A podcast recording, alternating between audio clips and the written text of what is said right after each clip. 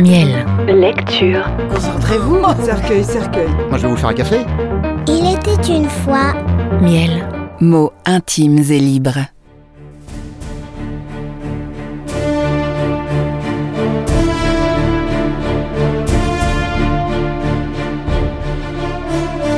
Le comte de Monte Cristo. Lu par Martin Amic. Chapitre 11. L'ogre de Corse.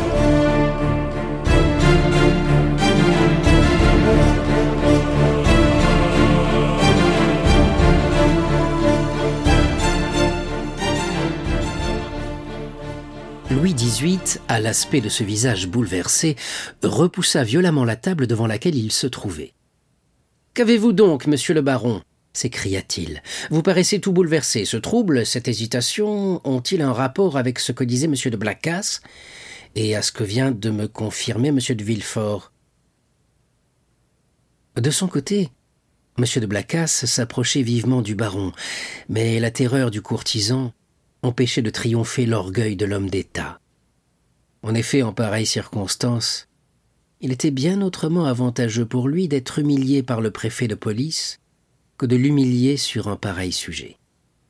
Sire, balbutia le baron. Eh bien, voyons, dit Louis XVIII.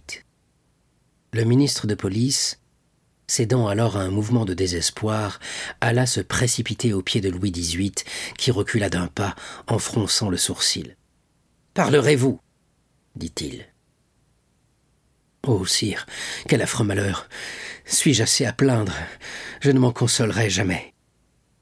Monsieur, dit Louis XVIII, je vous ordonne de parler. Eh bien, sire. L'usurpateur a quitté l'île d'Elbe le 28 février et a débarqué le 1er mars. Où cela? demanda vivement le roi.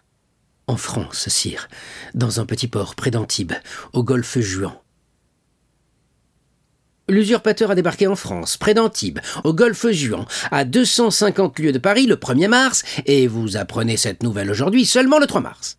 Eh bien, monsieur, ce que vous dites là est impossible. On vous aura fait un faux rapport, ou vous êtes fou. Hélas, sire, ce n'est que trop vrai.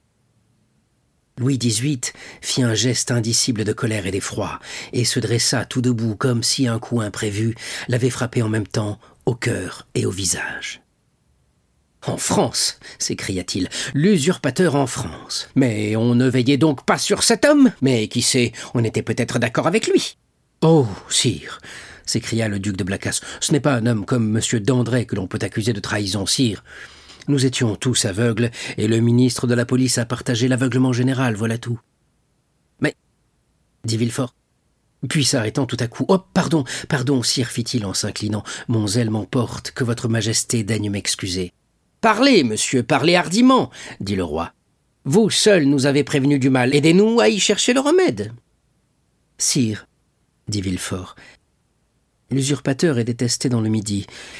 Il me semble que, s'il se hasarde dans le Midi, on peut facilement soulever contre lui la Provence et le Languedoc. Oui, sans doute, dit le ministre. Mais il s'avance par Gap et Sisteron. Il s'avance, il s'avance, dit Louis XVIII. Il marche donc sur Paris? Le ministre de la police garda un silence qui équivalait au plus complet aveu.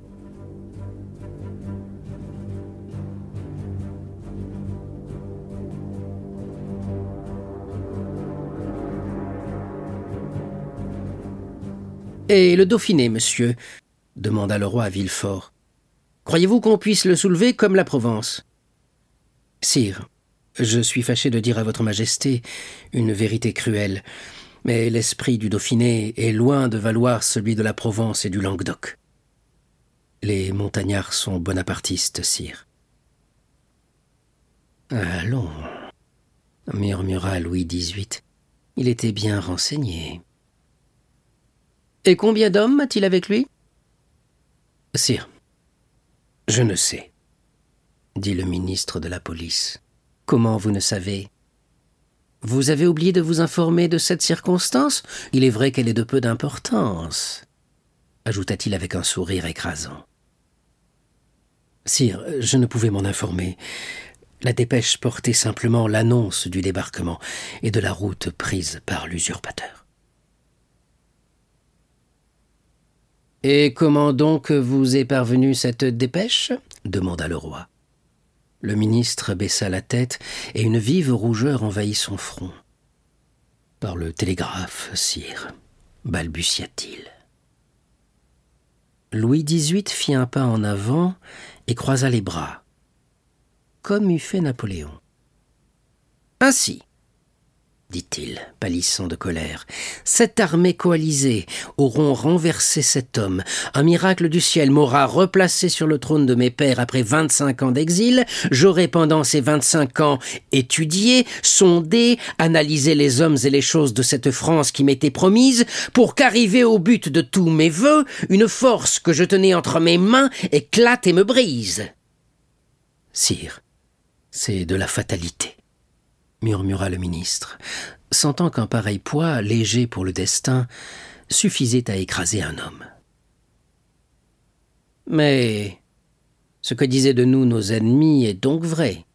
Rien appris, rien oublié. Si j'étais trahi comme lui encore, je me consolerais. Mais être au milieu de gens élevés par moi aux dignités qui devraient veiller sur moi plus précieusement que sur eux-mêmes, car ma fortune c'est la leur. Avant moi ils n'étaient rien, après moi ils ne seront rien, et périr misérablement par incapacité, par ineptie. Ah oui, monsieur.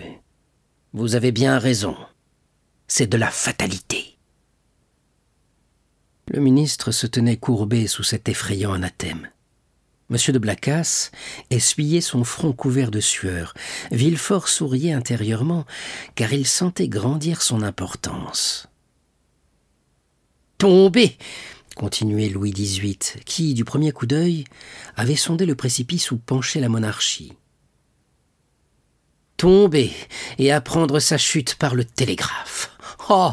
J'aimerais mieux monter sur l'échafaud de mon frère Louis XVI que de descendre ainsi l'escalier des Tuileries, chassé par le ridicule. Le ridicule, monsieur. Vous ne savez pas ce que c'est en France.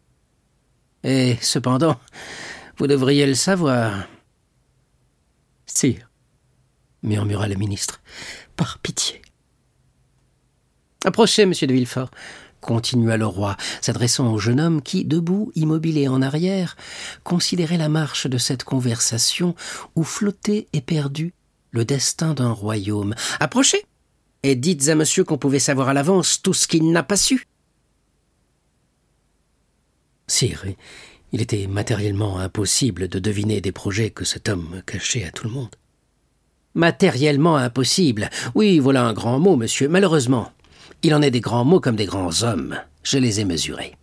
Matériellement impossible à un ministre qui a une administration, des bureaux, des agents, des mouchards, des espions et quinze cent mille francs de fonds secrets de savoir ce qui se passe à soixante lieues des côtes de France. Eh bien, tenez, voici monsieur, qui n'avait aucune de ces ressources à sa disposition, voici monsieur, simple magistrat, qui en savait plus que vous, avec toute votre police, et qui eût sauvé ma couronne, s'il eut comme vous le droit de diriger un télégraphe. Le regard du ministre de la police se tourna avec une expression de profond dépit sur Villefort, qui inclina la tête avec la modestie du triomphe. Je ne dis pas cela pour vous, Blacas, continua Louis XVIII, car si vous n'avez rien découvert, vous au moins avez eu le bon esprit de persévérer dans votre soupçon. Un autre que vous eût peut-être considéré la révélation de M. de Villefort comme insignifiante, ou bien encore suggéré par une ambition vénale Ces mots faisaient allusion à ceux que le ministre de la police avait prononcés avec tant de confiance une heure auparavant.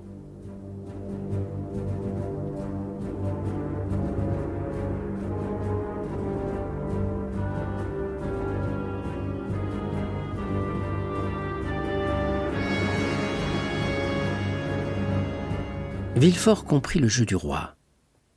Un autre peut-être se serait laissé emporter par l'ivresse de la louange. Mais il craignit de se faire un ennemi mortel du ministre de la police, bien qu'il sentît que celui-ci était irrévocablement perdu. En effet, le ministre, qui n'avait pas, dans la plénitude de sa puissance, su deviner le secret de Napoléon, pouvait, dans les convulsions de son agonie, pénétrer celui de Villefort. Il ne lui fallait pour cela qu'interroger Dantès. Il vint donc en aide au ministre au lieu de l'accabler. Sire, dit Villefort, la rapidité de l'événement doit prouver à votre majesté que Dieu seul pouvait l'empêcher en soulevant une tempête. Ce que votre majesté croit de ma part l'effet d'une profonde perspicacité est dû purement et simplement au hasard. J'ai profité de ce hasard en serviteur dévoué, voilà tout. Ne m'accordez pas plus que je ne mérite, sire, pour ne revenir jamais sur la première idée que vous avez conçue de moi. Le ministre de la police remercia le jeune homme par un regard éloquent. Et Villefort comprit qu'il avait réussi dans son projet, c'est-à-dire que, sans rien perdre de la reconnaissance du roi, il venait de se faire un ami, sur lequel, le cas échéant, il pouvait compter. C'est bien, dit le roi. Et maintenant, messieurs, continua-t-il en se retournant vers M. de Blacas et vers le ministre de la police, je n'ai plus besoin de vous, et vous pouvez vous retirer. Ce qui reste à faire est du ressort du ministre de la guerre. Heureusement, sire, dit M. de Blacas, que nous pouvons compter sur l'armée. Votre Majesté sait combien tous les rapports nous la peignent dévouée à votre gouvernement. Ne me parlez pas de rapports. Maintenant, Duc, je sais la confiance que l'on peut avoir en eux. Mais à propos de rapports, monsieur le baron, qu'avez-vous appris de nouveau sur l'affaire de la rue Saint-Jacques? Sur l'affaire de la rue Saint-Jacques? s'écria Villefort, ne pouvant retenir une exclamation. Mais s'arrêtant tout à coup. Pardon, sire, dit-il, mon dévouement à votre majesté me fait sans cesse oublier. Non le respect que j'ai pour elle. Ce respect est trop profondément gravé dans mon cœur. Mais les règles de l'étiquette. Dites et faites, monsieur, reprit Louis XVIII. Vous avez acquis aujourd'hui le droit d'interroger? Sire, répondit le ministre de la police. Je venais justement aujourd'hui donner à votre majesté les nouveaux renseignements que j'avais recueillis sur cet événement lorsque l'attention de votre majesté a été détournée par la terrible catastrophe du Golfe. Maintenant, ces renseignements n'auraient plus aucun intérêt pour le roi. Au contraire, monsieur, au contraire, dit Louis XVIII. Cette affaire me semble avoir un rapport direct avec celle qui nous occupe, et la mort du général Quesnel va peut-être nous mettre sur la voie d'un nouveau complot intérieur. À ce nom du général Quesnel, Villefort frissonna. En effet, sire, reprit le ministre de la police, tout porterait à croire que cette mort est le résultat non pas d'un suicide, comme on l'avait cru d'abord, mais d'un assassinat. Le général Quesnel sortait, à ce qu'il paraît, d'un club bonapartiste lorsqu'il a disparu. Un homme inconnu était venu le chercher le matin même et lui avait donné rendez-vous rue Saint-Jacques. Malheureusement, le valet de chambre du général, qui le coiffait au moment où cet inconnu a été introduit dans le cabinet, a bien entendu qu'il désignait la rue Saint-Jacques, mais n'a pas retenu le numéro. À mesure que le ministre de la police donnait au roi Louis XVIII ses renseignements, Villefort, qui semblait suspendu à ses lèvres, rougissait et pâlissait. Le roi se retourna de son côté. N'est-ce pas votre avis, comme c'est le mien, monsieur de Villefort, que le général Quesnel, que l'on pouvait croire attaché à l'usurpateur, mais qui réellement était tout entier à moi, a péri victime d'un guet-apens bonapartiste? C'est probable, sire, répondit Villefort. Mais ne sait-on rien de plus? On est sur les traces d'un homme qui avait donné le rendez-vous. On est sur les traces? répéta Villefort. Oui. Le domestique a donné son signalement. C'est un homme de cinquante à cinquante-deux ans, brun, avec des yeux noirs couverts d'épais sourcils et portant moustache. Il était vêtu d'une redingote bleue et portait à sa boutonnière une rosette d'officier de la Légion d'honneur. Hier, on a suivi un individu dont le signalement correspond exactement à celui que je viens de dire, et on l'a perdu au coin de la rue de la Justienne et de la rue Coquéron.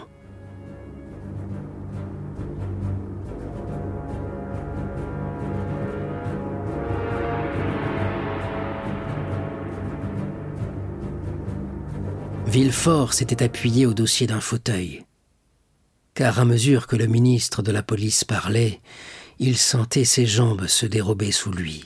Mais lorsqu'il vit que l'inconnu avait échappé aux recherches de l'agent qui le suivait, il respira.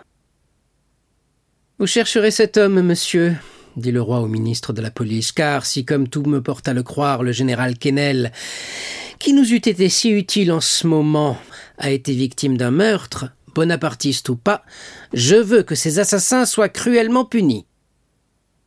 Villefort eut besoin de tout son sang-froid pour ne point trahir la terreur que lui inspirait cette recommandation du roi. Chose étrange, continua le roi avec un mouvement d'humeur. La police croit avoir tout dit lorsqu'elle a dit un meurtre a été commis, et tout fait lorsqu'elle a ajouté on est sur la trace des coupables. Sire, votre Majesté, sur ce point du moins, sera satisfaite, je l'espère. C'est bien, nous verrons. Je ne vous retiens pas plus longtemps, baron. Monsieur de Villefort, vous devez être fatigué de ce long voyage. Allez vous reposer. Vous êtes sans doute descendu chez votre père.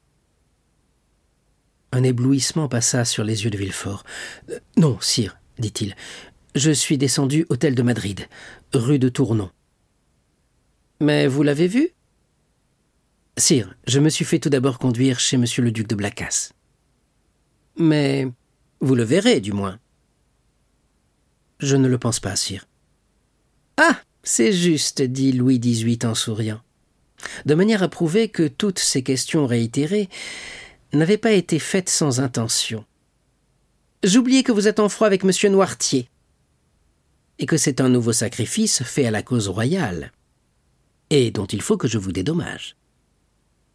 Sire, la bonté que me témoigne votre Majesté est une récompense qui dépasse de si loin toutes mes ambitions que je n'ai rien à demander de plus au roi.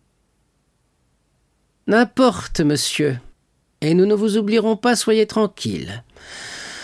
En attendant, le roi détacha la croix de la Légion d'honneur qu'il portait d'ordinaire sur son habit bleu, près de la croix de Saint-Louis, au-dessus de la plaque de l'ordre de Notre-Dame du Mont-Carmel et de Saint-Lazare, et la donnant à Villefort. En attendant, dit-il, prenez toujours cette croix. Sire, dit Villefort, votre majesté se trompe. Cette croix est celle d'officier. Ma foi, monsieur, dit Louis XVIII, prenez-la telle qu'elle est. Je n'ai pas le temps d'en faire demander une autre blacasse. Vous veillerez à ce que le brevet soit délivré à M. de Villefort. Les yeux de Villefort se mouillèrent d'une larme d'orgueilleuse joie. Il prit la croix et la baisa. Et maintenant, demanda-t-il, quels sont les ordres que me fait l'honneur de me donner votre Majesté? Prenez le repos qui vous est nécessaire, et songez que, sans force à Paris pour me servir, vous pouvez mettre à Marseille de la plus grande utilité. Sire, répondit Villefort en s'inclinant, dans une heure j'aurai quitté Paris. Allez, monsieur, dit le roi, et si je vous oubliais, la mémoire des rois est courte, ne craignez pas de vous rappeler à mon souvenir. Monsieur le baron, donnez l'ordre qu'on aille chercher le ministre de la guerre. Blacas, restez. Ah, monsieur, dit le ministre de la police à Villefort en sortant des Tuileries. Vous entrez par la bonne porte et votre fortune est faite. Sera-t-elle longue? murmura Villefort en saluant le ministre dont la carrière était finie, et en cherchant des yeux une voiture pour entrer chez lui. Un fiacre passait sur le quai. Villefort lui fit un signe, le fiacre s'approcha. Villefort donna son adresse et se jeta dans le fond de la voiture, se laissant aller à ses rêves d'ambition. Dix minutes après, Villefort était rentré chez lui. Il commanda ses chevaux pour dans deux heures et ordonna qu'on lui servît à déjeuner. Il allait se mettre à table lorsque le timbre de la sonnette retentit sous une main franche et ferme. Le valet de chambre alla ouvrir, et Villefort entendit une voix qui prononçait son nom. Qui peut déjà savoir que je suis ici? se demanda le jeune homme. À ce moment, le valet de chambre rentra. Eh bien, dit Villefort, qu'y a-t-il donc? Qui a sonné? Qui me demande? Un étranger qui ne veut pas dire son nom. Comment? Un étranger qui ne veut pas dire son nom? Et que me veut cet étranger? Il veut parler à monsieur. À moi? Oui. Il m'a nommé? Parfaitement. Et quelle apparence a cet étranger? Mais monsieur, c'est un homme d'une cinquantaine d'années. Petit, grand, de la taille de monsieur à peu près. Brun ou blond? Brun, très brun. Des cheveux noirs, des yeux noirs, des sourcils noirs. Et vêtu, demanda vivement Villefort, vêtu de quelle façon? D'une grande lévite bleue boutonnée du haut en bas, décorée de la Légion d'honneur. C'est lui, murmura Villefort en pâlissant. Eh, par Dieu dit en paraissant sur la porte l'individu dont nous avons déjà donné deux fois le signalement. Voilà bien des façons. Est-ce l'habitude à Marseille que les fils fassent faire antichambre à leur père? Mon père s'écria Villefort. Je ne m'étais donc pas trompé, et je me doutais que c'était vous. Alors, si tu te doutais que c'était moi, reprit le nouveau venu en posant sa canne dans un coin et son chapeau sur une chaise. Permets-moi de te dire, mon cher Gérard, que ce n'est guère aimable à toi de me faire attendre ainsi. Laissez-nous, Germain, dit Villefort. Le serviteur sortit en donnant des marques visibles d'étonnement.